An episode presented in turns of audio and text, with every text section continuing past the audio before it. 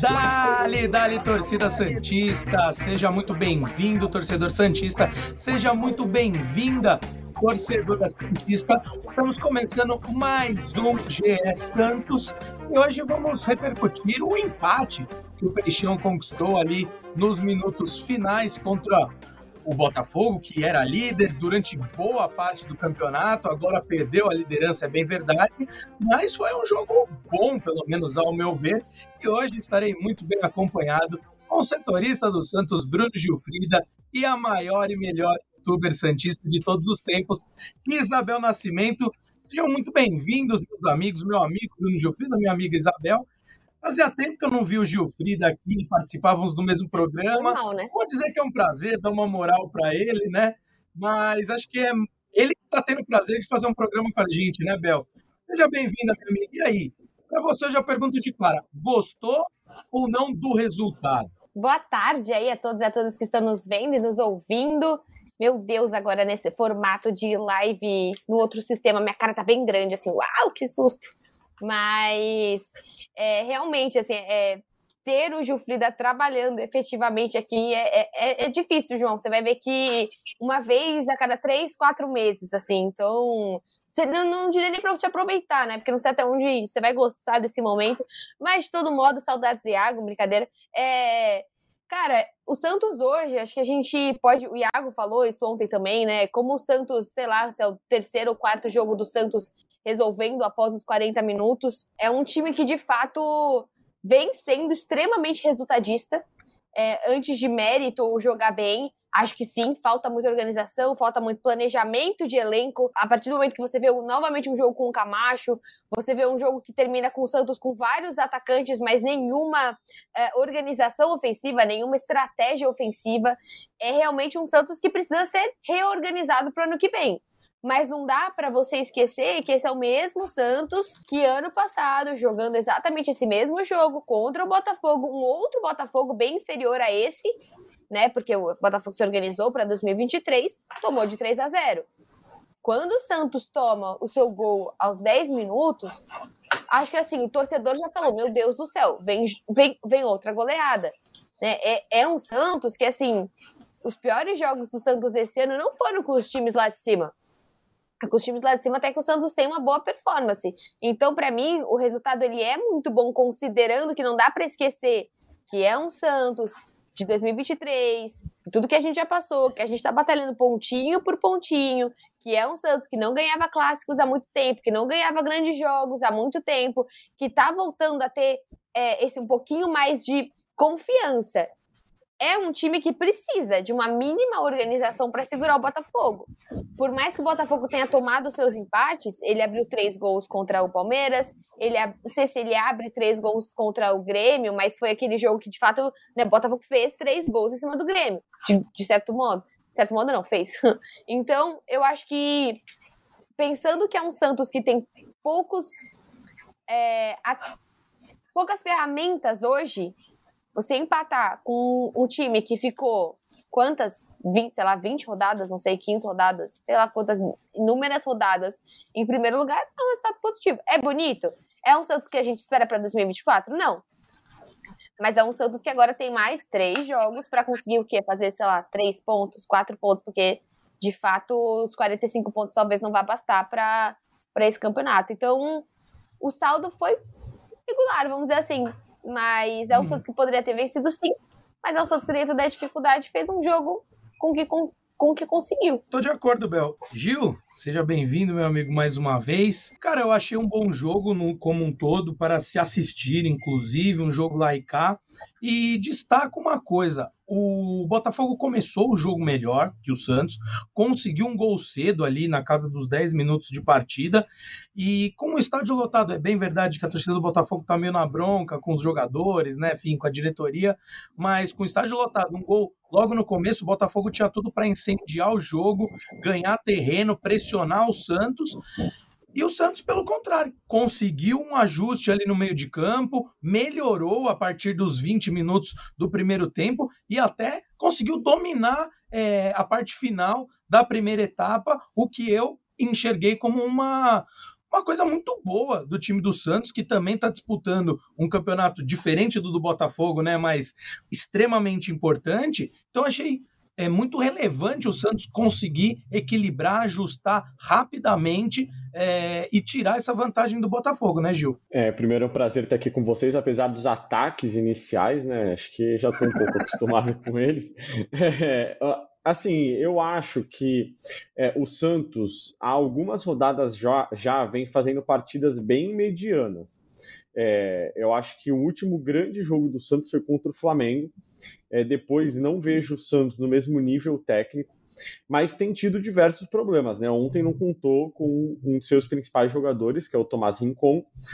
O João Basso e o Dodô também não têm jogando, que são jogadores importantíssimos na construção das jogadas, apesar de serem é, jogadores que atuam no sistema defensivo, eles são dois jogadores muito importantes para ajudar o Santos na construção de jogadas.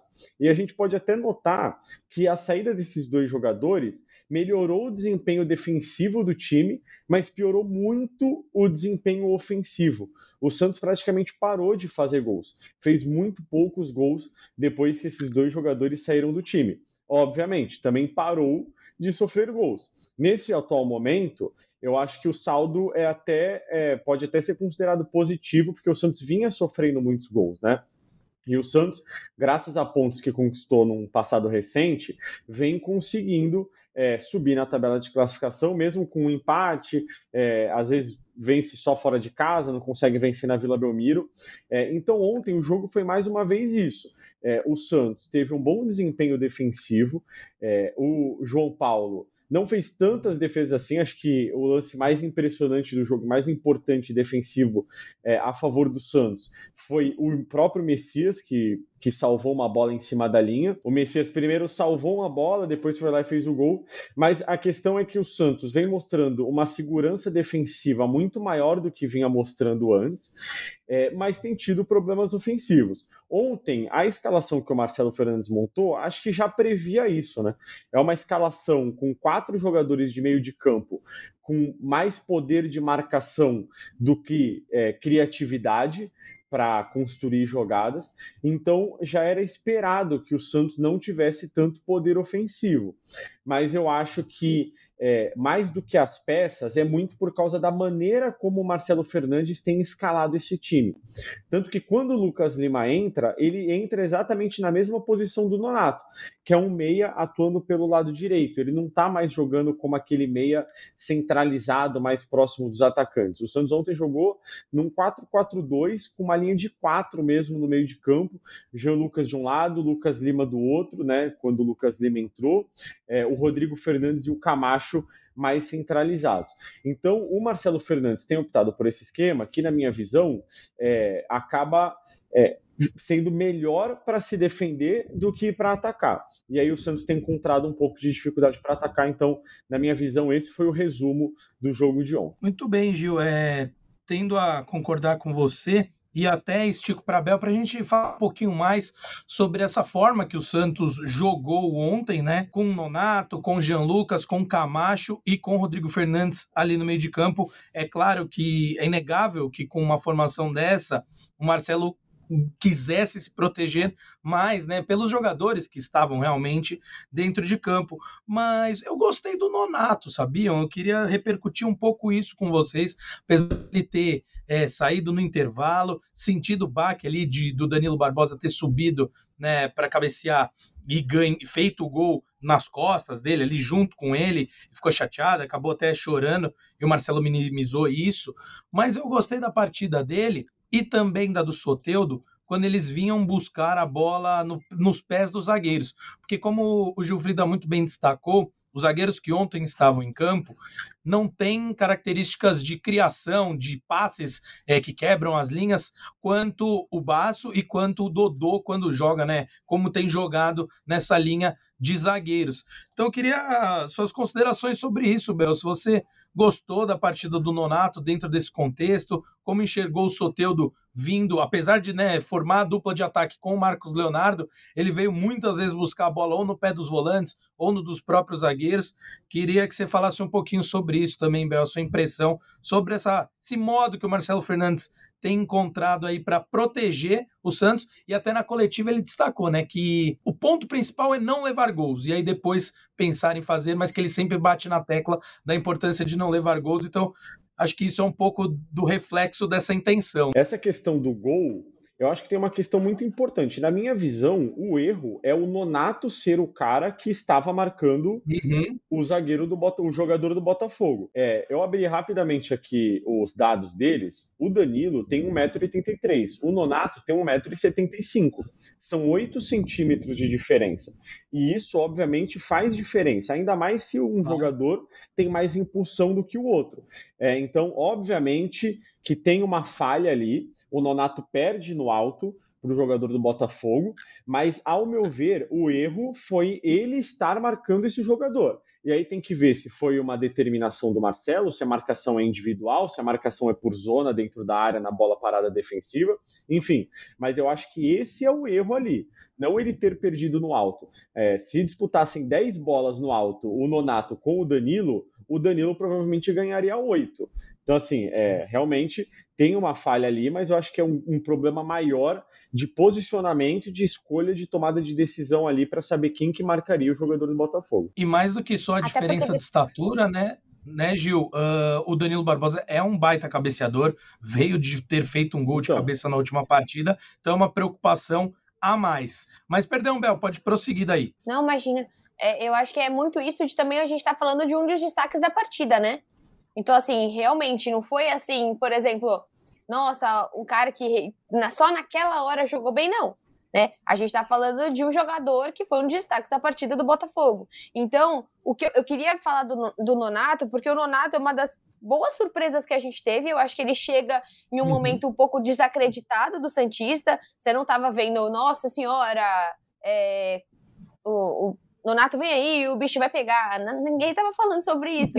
E foi uma grata surpresa, assim, porque eu acho que o Donato hoje, ele é um cara que sai Lucas Lima e entra Nonato, e você tem um rendimento parecido, se não até um, um, momento melhor do Nonato do que o do Lucas Lima. E isso o Santos não tem. Cara, é difícil a gente falar assim, uma posição que o Santos tem uma reposição que a gente consiga falar que a pessoa que vai entrar vai ter algo mais ou menos regular. E hoje a importância do Nonato é tão grande, porque assim, o, o Lucas Lima ontem começa no banco, a gente ia pensar, pô, no, no, quando o Lucas Lima chega, a gente ia pensar, meu, tem como, né? Esse cara. Aí chega Ivonei, né? Sobe Ivonei, chega Luan Dias, chegam caras, o próprio Daniel Ruiz, né? chegam caras que vai falar, poxa, mas ele não tem como bancar. Agora o Nonato banca sim, esse, banca esse banco do Lucas Lima. Ele consegue chegar e falar, pô, eu, eu chuto mais de fora da área, eu sou mais participativo, e esse cara, mesmo sendo um baita investimento do Santos, um baita salário, vai ficar no banco porque eu tô aqui me apresentando de maneira mais proativa nesse time. O Santos não tem isso nas laterais. A gente perde Dodô, a gente chora. Se a gente perder João Paulo, a gente se mata. Então, assim, eu acho que é um pouco desse, desse planejamento do Santos, que agora até a gente já tá na beiradinha das eleições, de que vai ser um novo presidente que vai ter que olhar para um Santos de uma maneira 11 e de uma maneira banco. Porque o Santos é, contratou os últimos, sei lá, cinco laterais que não deram certo. Pô, quando a gente teve o João Lucas jogando, você viu a torcida do Santos pedir o Lucas Braga de lateral. Então, acima de Nonato, é entender como que a gente consegue colocar esse Santos, por exemplo, você tem um Marcos Leonardo e um Furt, são dois jogadores muito diferentes.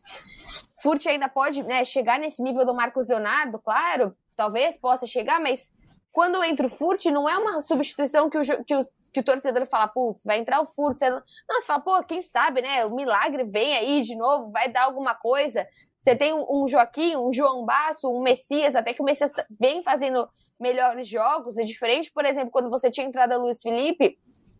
E é diferente hoje quando você tem uma entrada de um Camacho. Então, assim, você perder um Rincon para entrar um, um Rodrigo Fernandes, de certo modo, tem algumas semelhanças, mas muitas diferenças. Mas Rodrigo Fernandes, por muito tempo, foi muito importante para o Santos. Mas você ter uma. fazer esse meio de campo com dois volantes e um Camacho que já é um cara, há quanto tempo que ele. Desde aquele pênalti que ele perdeu, desde até de antes, já vem sendo criticado no Santos. É, aqui ele fala: o problema de jogador questionado no elenco é que uma hora ele vai entrar, uma hora você vai precisar. É um Santos que tem um elenco muito curto e um elenco mais curto ainda qualificado. Então, eu, eu, eu gosto muito da performance do Nonato. Hoje, próximas até as nossas pontas. Poxa, depois da saída do Ângelo, você tem o Soteldo de um lado, do outro lado, assim, o Patati até agora não se firmou. Claro que ele é jovem, mas você tem o Kevin fazendo boas partidas. Você tem. É o Jair ainda não entrou, mas assim. É, mesmo o Sandri, né, quando entrava, antigamente tinha mais ou menos a idade do Patati. O Sandri, mais, o, o Gilfrida me corrige, mas o Sandri na Libertadores tinha mais ou menos a idade do Patati?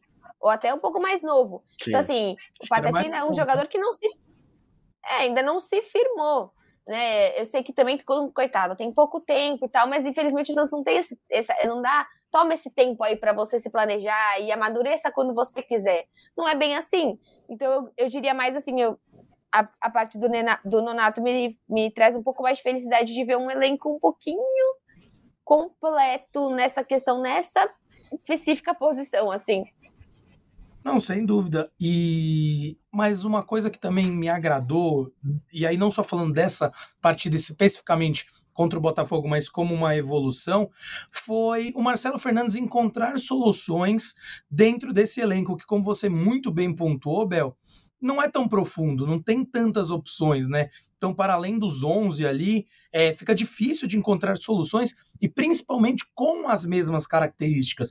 E aí que entra o meu elogio ao Marcelo Fernandes de conseguir encontrar soluções mudando a forma de jogar. Então, ah, eu perdi o Dodô e o Basso, eu estava jogando com eles de titular com três zagueiros. Só vou ter o Joaquim e o Messias, vou ter que inventar muito se eu quiser continuar com os três zagueiros.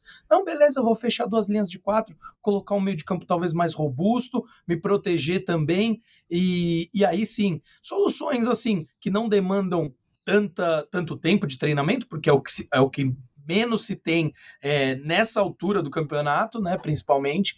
Então, eu, eu vejo isso com bons olhos, Gil. Você acha que é, você vê dessa forma também, que ele teve que se adaptar? E, e eu, eu, creio que o Marcelo é, foi obrigado a fazer isso, né? Não, ele, por ele, ele gostaria de repetir mais vezes, consolidar uma forma dele de jogar, mas diante desses problemas com lesões, com suspensões, ele teve que encontrar saídas, e aí que eu te digo, ao meu ver, ele conseguiu encontrar de certa forma bem. É, eu acho que é, a formação preferida do Marcelo Fernandes foi a escalação com três zagueiros, que foi como ele começou essa trajetória dessa passagem pelo Santos, desde o jogo contra o Bahia. Foi exatamente nessa formação que o Santos fez seus melhores jogos é, sob o comando do Marcelo Fernandes. Mas aí ele perdeu de cara dois zagueiros, que foram o João Basso e o Dodô. É, dois zagueiros que vinham sendo titulares é, um já é lateral esquerdo, mas vinha atuando na zaga e acabou é, se lesionando, perdendo os últimos jogos do Santos. O João Basso vai voltar só, muito provavelmente, na última rodada ou só no ano que vem. Então, assim, é, o Marcelo Fernandes já teve que se adaptar em relação à escalação, porque hoje o Santos tem no elenco três zagueiros à disposição do Marcelo Fernandes, sendo que um deles é o Jair, é, que é, vem se recuperando de uma lesão gravíssima no joelho, uma ruptura no ligamento cruzado anterior, que é talvez uma das lesões mais graves que existem no futebol. Ficou seis meses parado sem atuar, e aí está à disposição do Marcelo Fernandes, mas obviamente sem o ritmo ideal para jogar uma partida. O Marcelo Fernandes chegou até a falar que ele poderia jogar no máximo 30 minutos recentemente. Então, assim, é, se o Santos perde um de seus zagueiros, fica muito complicado de montar é, o, o, time é, dessa maneira. E aí ele não tem mais a opção de jogar com três zagueiros, que era a formação preferida dele. Então ele passou a ter que utilizar um esquema diferente. Mas teve que se adaptar novamente, porque o time vinha sofrendo muitos gols. E foi aí que, na minha visão, ele acabou é, prejudicando um pouco o setor de criação, encontrando uma nova formação para o time jogar, time fica um pouco mais fechado. É o famoso cobertor curto, né? Como a Bel falou, é um elenco que não tem muitas opções. E aí você ainda perde o seu principal jogador de meio de campo, que é o Tomás Incon. É, você não vai conseguir ter uma segurança defensiva muito grande e, ao mesmo tempo, é, conseguir é, ter a mesma produtividade ofensiva que vinha tendo. Você vê que o Jean Lucas tem tido uma produção muito abaixo daquela que ele vinha tendo. Mas ele vem jogando numa posição diferente da que ele vinha jogando também. Antes, o meio de campo do Santos jogava como se fosse num losango, com o Tomás Rincon na frente da zaga, o Jean Lucas por um lado e o Lucas Lima pelo outro, com os dois alas abertos é, pelos dois lados. E aí formava o meio de campo com cinco jogadores. Agora o Jean Lucas está jogando um pouco mais aberto e ajudando mais na marcação. Então, naturalmente, ele vai produzir menos no campo ofensivo, é, justamente porque o Marcelo Fernandes montou um esquema que acaba é, favorecendo um pouco mais o sistema defensivo que vinha sofrendo muitos gols. O Santos ficou 21 jogos seguidos sofrendo gols no Campeonato Brasileiro. É isso aí, Gil. É, acho que a definição, né, a figura de linguagem do cobertor curto é perfeita. E por isso é, que eu acho que o encaixe, o Marcelo ter encontrado um encaixe que está conseguindo continuar competindo é é sim um, um, grande mérito dele. Quero sua, seus pitacos sobre isso também, Bel, por favor. Eu acho que é muito sobre essa questão de confiança, né? Por mais que a gente fale que ah, esse time não jogou bem, por exemplo, três jogos aqui: Corinthians, São Paulo e Botafogo. Três empates, que o Santos jogou mal, é, dois fora de casa, dois rivais. De certo modo, você pode falar que não é um primor de futebol, que não é uma coisa que. Nossa, que você fala, nossa, que vontade de ver o Santos hoje. Eu vou ver um belíssimo jogo. Mas para você ter tido três empates, dois fora de casa, dois rivais e um, o ex-líder é, do campeonato, alguma organização ou confiança esse elenco tem que ter. Lembrando que contra Palmeiras e contra Flamengo, um não teve Marcos Zanado, ou não teve o Soteldo, o Santos nunca tá 100%. Gilfrida pode corrigir muito, falar muito melhor do que eu, mas pouquíssimas vezes esse ano a gente jogou com o Marcos Leonardo, jogou com o Soteudo, jogou com, com o Lucas Braga, com o Dodô, com o Rincon, poxa, quantos jogos de fato a gente fez com o que a gente considera o ideal desse Santos? Quantas vezes a gente não viu? Olha, não vou ter certeza, mas talvez tenha sido só, só contra o Vasco, né? Depois que encontrou essa formação, é, Vasco, Bahia, provavelmente, naquela sequência muito curta ali. Mas contra o Palmeiras já não teve o Soteudo. É, então, assim, já é, e o Jean Lucas, que estava naquele momento jogando, estava momento num, tava num bom momento, né? Sim, com certeza. O próprio João Basso também, né? Já tem tempo que a gente está sem o João Basso. É, e é uma. É uma eu não sei se é exatamente a mesma coisa, mas é algo muito delicado, assim como o Sandri, poxa, que o Sandri vai e volta, né? Às vezes, quando passa por uma cirurgia tão delicada, às vezes a pessoa precisa voltar, precisa é, ter mais tempo de pausa. Então, eu vejo muito como o Marcelo ele está fazendo exatamente o que está sendo necessário para 2023. A gente acha, né? Esperamos que seja exatamente o necessário, que foi muito do básico, básico do básico do básico bem feito, parecido até com o próprio Carilli, que a gente teve também o básico do básico bem feito. O Santos teve uma ofensividade absurda com o Carilli? Também não. Ganhamos jogos aleatórios, tipo Atlético Paranaense fora de casa? Também. Esse ano o Santos, o Santos tem, é, acho que um dos melhores retrospectos fora de casa de anos. Até considerando um Flamengo e um Palmeiras fora de casa. Então, eu vejo muito como o Marcelo fazendo o que dá com esse time, mas não é inegável que o Marcelo trabalhou na confiança desse time. Porque se esse time não fosse uhum. confiante, eu sei que o Corinthians a gente super dependeu, dependeu de João Paulo.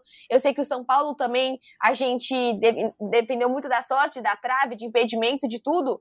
Mas se esse time não fosse confiante, a gente não tinha tido esses três empates. E confiança é diferente de habilidade, porque vocês lembram que no início do ano, várias vezes a gente olhava a escalação do Santos e a gente falava desgrama. Não é tão ruim. Por que, que a gente não tá jogando bem? Mas eu acho que alguma coisa na questão.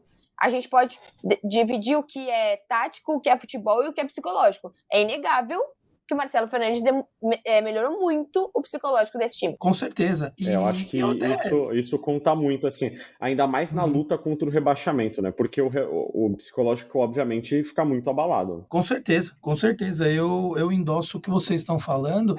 E eu até tomei cuidado para não falar assim, né? Como a Bel trouxe do, do mais simples, porque, dado esse contexto, é difícil, né? Achar encaixes é, para um time que teve que mudar tanto principalmente a contragosto dele por lesões, por suspensões, e é nesse assunto que eu quero entrar, Bruno Gilfrida, já que o Santos terá que mudar novamente, já que Nonato tomou o terceiro cartão amarelo, Lucas Lima também estará fora da próxima partida, e pelo que o Marcelo nos contou na entrevista coletiva, o Dodô já estava quase pronto até para voltar nessa última partida, por algumas escolhas ali internas, o Marcelo optou por deixá-lo de fora, mas muito possivelmente o Dodô retorna, aí pelo menos estará à disposição, né, do time para o confronto contra o Fluminense na próxima quarta-feira. Já o Rincon está numa fase final, está evoluindo bem na sua recuperação, mas não deve voltar já na próxima partida. Queria até te perguntar se tem mais informações sobre isso, e aí depois pode falar com mais calma sobre o que você faria para esse meio de campo, já que não vai ter o Nonato que vinha tão bem, Lucas Lima também não estará disponível. O que será que Marcelo Fernandes encontrará de solução dessa vez, Gil? Bom, vamos lá, a lista é gigantesca aqui. É, dos jogadores, vou falar dos jogadores que estão com lesões musculares, né, que tem, enfim, chance de jogar no futuro próximo, aí nas próximas rodadas. O Baço, pelo que a gente sabe, não volta contra o Fluminense. A ideia é mesmo guardá-lo para o ano que vem, mas dependendo do, dos próximos jogos aí, de repente chega no último jogo precisando de um resultado na Vila, de repente tem algum zagueiro suspenso, porque vale lembrar que o Messias e o Joaquim estão pendurados com dois cartões amarelos, é, então a gente não sabe como vai ser, como serão os próximos jogos, mas a ideia é esperar guardar o João Basso para o ano que vem. É, Felipe Jonathan também está em transição física, muito provavelmente não volta ainda esse ano. Tomás Rincon, é, até os últimos dias, a nossa informação era de que ele muito provavelmente não voltaria na quarta-feira para não precipitar o retorno dele e de repente agravar é, essa lesão na coxa direita do volante venezuelano.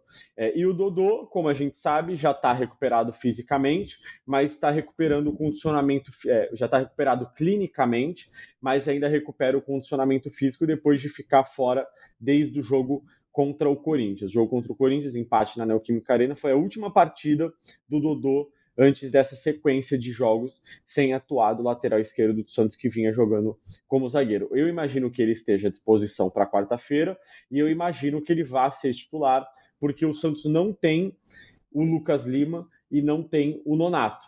Então eu acredito que o Marcelo vai voltar para o esquema com três defensores, e aí o meio de campo é, seria Rodrigo Fernandes, Camacho, Jean Lucas, o Lucas Braga do lado direito e o Kevson do lado esquerdo. Eu acho que esse pode ser o meio de campo do Santos, com o Jean Lucas um pouco mais avançado, é, servindo quase como um meia ali a posição que vinha sendo feita pelo Lucas Lima nesse esquema. Ou então ele muda ainda mais o esquema, recua um pouquinho o Soteudo, tira o Camacho, coloca o Soteudo de meia armador, o, o, Rodrigo Fernandes e o Jean Lucas de volantes, e aí no ataque ele põe o Marcos Leonardo e o Furt, de repente, ou o Marcos Leonardo e o Silveira, ou o Marcos Leonardo e o Mendonça, como ele já fez diversas vezes nessa temporada. Quem está participando aqui conosco, acho que foi o Bruno, isso. Falando que é um desperdício colocar o Max Silveira na ponta, que ele tem que vir mais por dentro, que acha que é a hora do Patati, mas você não falou de nenhum desses dois, Gil, e eu acredito mais que o Marcelo vai caminhar por essa linha. Bel, quais são suas impressões? E até te pergunto, o que você gostaria que fosse feito e o que você acha que o Marcelo vai fazer? Porque por muitas vezes não é a mesma coisa, né? É, eu acho que assim, é, tem uma, uma confusão complicada, né? Porque provavelmente eu estarei na Vila Belmiro e eu sei que hum. não tô dando muita sorte. Mas. Mas, mas eu estarei, eu que... e já tivemos. É, eu estarei, já tivemos essa conversa aqui, que eu venho dando muito mais sorte que o Iago. Ah, consegui bons Ó, resultados e tal. Dos últimos jogos, ele só conseguiu uma vitória, que foi a vitória contra o Goiás. eu consegui vitória contra o é, vi, perdão, vitória contra Você o Palmeiras. Você conseguiu, né? Você estava em campo, né? Pode falar. Sim, óbvio. vitória contra o Palmeiras, vitória contra o Flamengo, vitória contra o Curitiba. O Iago trabalhou no 7 a 1 contra o Inter. Então, assim, é, o retrospecto dele é péssimo, entendeu? É, por mais que ele tenha conseguido a vitória contra o Goiás, o resto foi só empate e derrota. Os jogos foi tipo Red Bull. Eu fui contra o Red Eu fui contra meus dois últimos jogos, Cuiabá e Red Bull. Parabéns para mim. Ó, oh, vale até. O Iago aproveitar. nos dois também. Vou aproveitar o ensejo, dizer que nós três estaremos na Vila Belmiro, eu também estarei na Vila Quarta, e já deixar aí um gostinho de quero mais torcedor Santista, porque estarei lá para produzir um conteúdo estaremos lá para produzir um conteúdo especial, teremos um podcast especial aí do Peixão. Não vou contar o que é, do que se trata, mas teremos um conteúdo especial aí, com certeza participará, Bel. Mas vem coisa legal aí para o torcedor. Nem eu, nem a torcedora a gente sabe de... Também não fui mas... informado, não. Não, eu também não fui informado, mas a gente. É, a gente surpresa, depois, tá surpresa. Mas, Bel, prossiga aí com, com o que você acha que o Marcelo vai fazer, é, enfim, e o que você gostaria que ele fizesse. Ah, eu, eu acho que assim, eu, eu vejo um Santos que tá indo bem com o Lucas Braga, não acho que ele vai acabar mudando nisso, né? Não tem muito o que fazer, talvez. Se o Dodô não tiver 100%, talvez ele vá. Eu vejo o Marcelo muito como um cara que entende muito o jogador. Então, que ele não tá forçando ninguém, ele tá respeitando muito o tempo dos atletas. É, então, não deve colocar, talvez se não colocar o Dodô. É, acho que na zaga não tem muito o que fazer, no gol também não tem muito o que fazer. Lá na frente, eu sempre sou a favor de Marcos Leonardo. É, Marcos Leonardo não tem nenhum problema, né? Tá tudo bem com ele, nem, nem suspensão não, nem nada. Certo. A única suspensão é do. É do Nonato, né? Nonato e Lucas Lima. Tá. É, então. Então, eu acho que ele vai acabar tentando. E o Rincon não volta também, né? Nem a pau. Muito provavelmente não. É. Cara, eu e acho para que além da questão clínica, é, porque além da questão clínica do Rincon, como o Gil muito, falou, muito bem falou sobre o Dodô, ele está recuperado clinicamente, mas precisa ter aquele, aquele retorno da melhor forma física, do, do ajuste Sim, ali antes de entrar em campo, para não correr o risco de ter uma outra lesão ou até repetir a mesma, né? Então, realmente acho muito difícil o retorno do Rincon para essa partida. É, eu acho que vai depender muito do que, do que o, o, Marcelo vai fazer. Eu gosto muito do Marcos Leonardo e do, e do Soteldo. Eu acho que não tem porque, se os dois estão bem, eu não tiro eles do, do jogo de forma alguma. Até é só você pegar o jogo de ontem. Ah, o Soteldo ficou apagado, sim, mas só, a gente só empatou por conta dele. Fim. Então, eu, o Santos ele é um time que precisa desses jogadores habilidosos, porque é um time que pode ter poucas vezes a bola e pode ter poucas, poucas chances. Precisa ser oportunista. E é muitas vezes que é, você pode questionar o Marcos Leonardo, mas quantas bolas de fato o Marcos teve ontem? Uma bola que ele estava impedido, mas uma vezinha que ele estava ali com o Lucas Lima, ele já deu um baita drible. Eu sei que estava impedido e tudo, mas o PR estava ali, fez a defesa. Então, eu acho que eu espero que não que ele se mantenha com, com o Marcos Leonardo, que se mantenha com o Soteudo, e no meio de campo ele vai acabar jogando com o Rodrigo Fernandes, talvez o Jean Lucas, uhum. que o que, você, que, que você falou, Geoffrida? Que você prefere que ele coloque do que o Camacho? Não, é... Ele não vai jogar de novo com o Camacho. Não. O Dodi, eu não sei se ele vai querer colocar o Dodi é, no meio de campo. O Dodi. Pode ser o Dodi, eu tinha até esquecido dele. É, eu acho, na minha eu opinião, gosto. que ele vai. Eu acho, na minha opinião, que ele vai voltar é, só achismo, tá, gente? O Santos se representa só às quatro da tarde hoje. A gente pode estar aqui falando, chega às quatro da tarde, o Rincon treina normalmente, treina amanhã e vai para o jogo de titular. Excelente, é, mas, assim, tomara. É, o que na minha opinião, vai acontecer, ele vai colocar o Dodô novamente e o Santos vai jogar com três zagueiros. E aí no meio de campo vai ter o Lucas Braga pela direita e o Kevson pela esquerda, os dois alas. Sobram três vagas. Eu acredito que essas vagas serão de Rodrigo Fernandes, Jean Lucas e Soteudo na frente desses dois jogadores como um camisa 10. Ah. E aí, aí você acha que vai ataque... jogar com Marcos e o Furt? Não, eu acho que vai ser com Marcos e Maxi Silveira, que vinha jogando. É que é o que você falou, ele pode eu querer fazer isso com o Mendonça, ele pode querer colocar o Furt, Isso. ele pode querer colocar Isso. três na frente, jogar com o Marcos Leonardo e o próprio Soteudo e colocar o Mendonça. Tipo, Isso. é, vai depender muito do que ele vai querer fazer no ataque. Mas como o ataque tá ineficiente nos últimos jogos, acho que qualquer coisa que ele tentar vai ser, vai ser de fato uma alternativa, porque o Santos não tá conseguindo. Então, E é em casa, Exato. só que é com um dos times é mais organizados o, né? E é a oportunidade que ele tem também, né, Bel? Porque ele não tem dois jogadores de meio de campo, então ele vai ter que mexer. Então, já que é para uhum. mexer, uhum. eu acho que ele vai optar por mexer de fato na estrutura do time. Voltar para o esquema com três zagueiros, né? E aí usar os, os meio de campos, os meio campistas mais ofensivos, é, colocar o Santos mais para frente, porque é, pode ser que não mas pode ser que 46 pontos sejam suficientes para evitar o rebaixamento. Então, o jogo de quarta-feira pode ser o jogo que salva o Santos do possível rebaixamento. Então, assim, é, obviamente, tem que fazer de tudo para ganhar, é, mas ele pode também pensar de uma outra maneira é, que se ele se abrir muito, ele vai dar espaço para o Fluminense, que, como você disse, é um dos times mais organizados do Campeonato Brasileiro. Então é, é um, um, uma situação muito complexa ali para o Marcelo resolver. Mas eu acho que a questão principal é: ele não tem dois jogadores de meio de campo que estavam à disposição no domingo e ainda não tem o Rincon.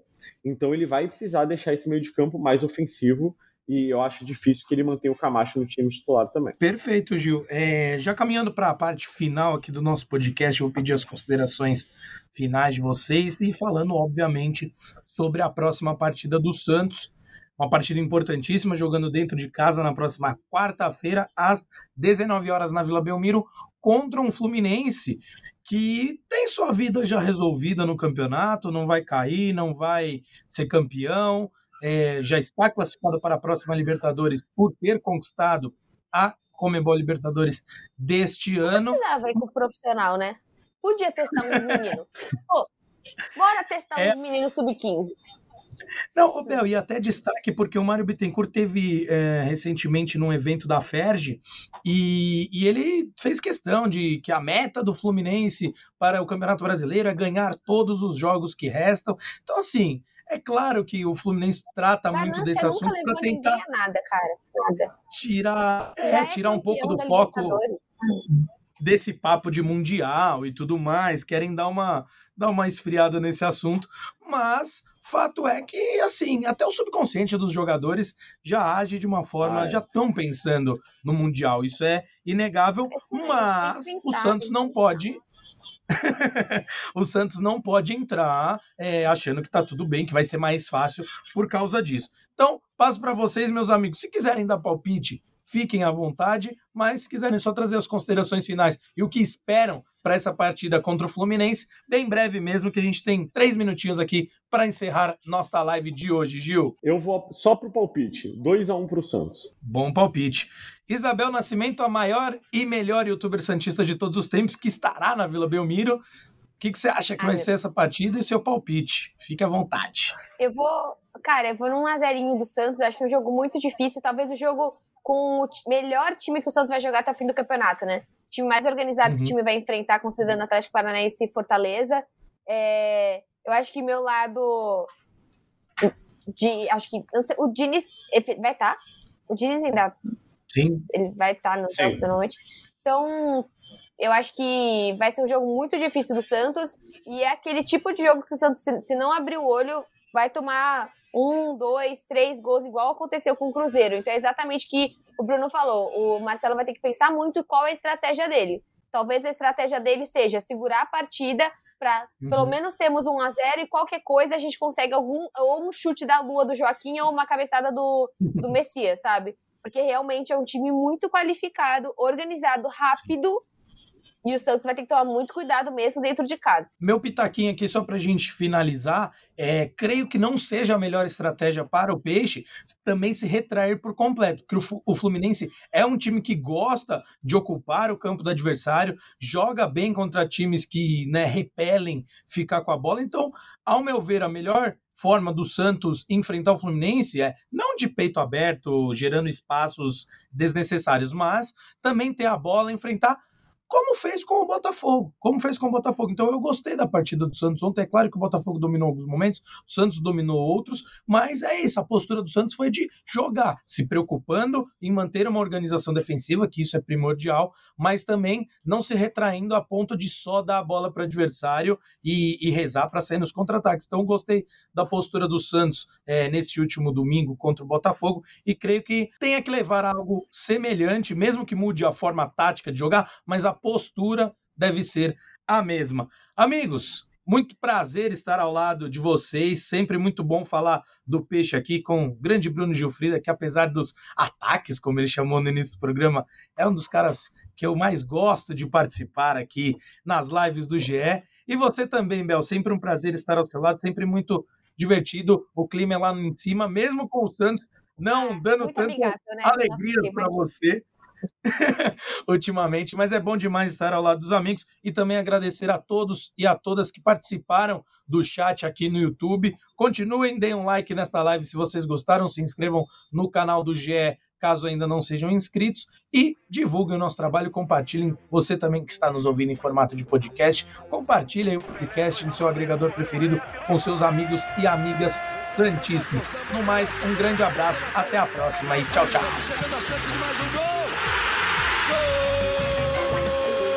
Pode bater de primeira!